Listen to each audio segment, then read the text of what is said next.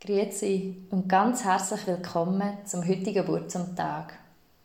Mein Name ist Leandra Zeller und ich bin Pfarrerin in Horb. Diesen August nehme ich Sie ein mit zum Surfen, anlässlich von unserem Surflager, wo wir mit den Jungen gehen. Letzte Woche sind wir rausgeschwommen in den Ozean, gegen den Strom und auch gegen alle Rückschläge, die uns hier vielleicht begegnen. Und jetzt diese Woche sind wir draußen im Ozean das im Meer und wir warten auf eine richtig gute Welle. Ja, wir warten. Und warten ist etwas, wo uns nicht immer so einfach fällt. Aber warten kann man auch auf ganz unterschiedliche Arten und Weisen.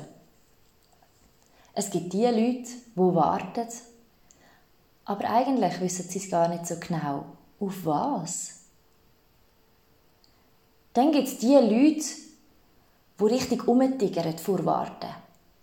Sie wissen vielleicht schon, auf was sie warten, aber sie sind so ungeduldig, dass sie ständig hin und her laufen. Und dann gibt es die Leute, die in freudiger Erwartung sind. In allen Sinn vom Wort. Auf Surfen übertragen bedeutet das, es gibt die Leute, die draussen sind, aber sie wissen gar nicht, wie eine gute Welle aussieht. Sie warten einfach mal. Und dann gibt es die Leute, die warten, aber sie sind so ungeduldig, dass sie ständig hin und her paddeln. Und wenn dann die Welle kommt, mögen sie vielleicht gar nicht mehr. Und dann gibt es die, die in freudiger Erwartung da sind, die wissen, wie es aussehen und sich anfühlen, wenn dann die Welle kommt und die so parat sind dafür. Und so kann es uns ja auch im Leben gehen.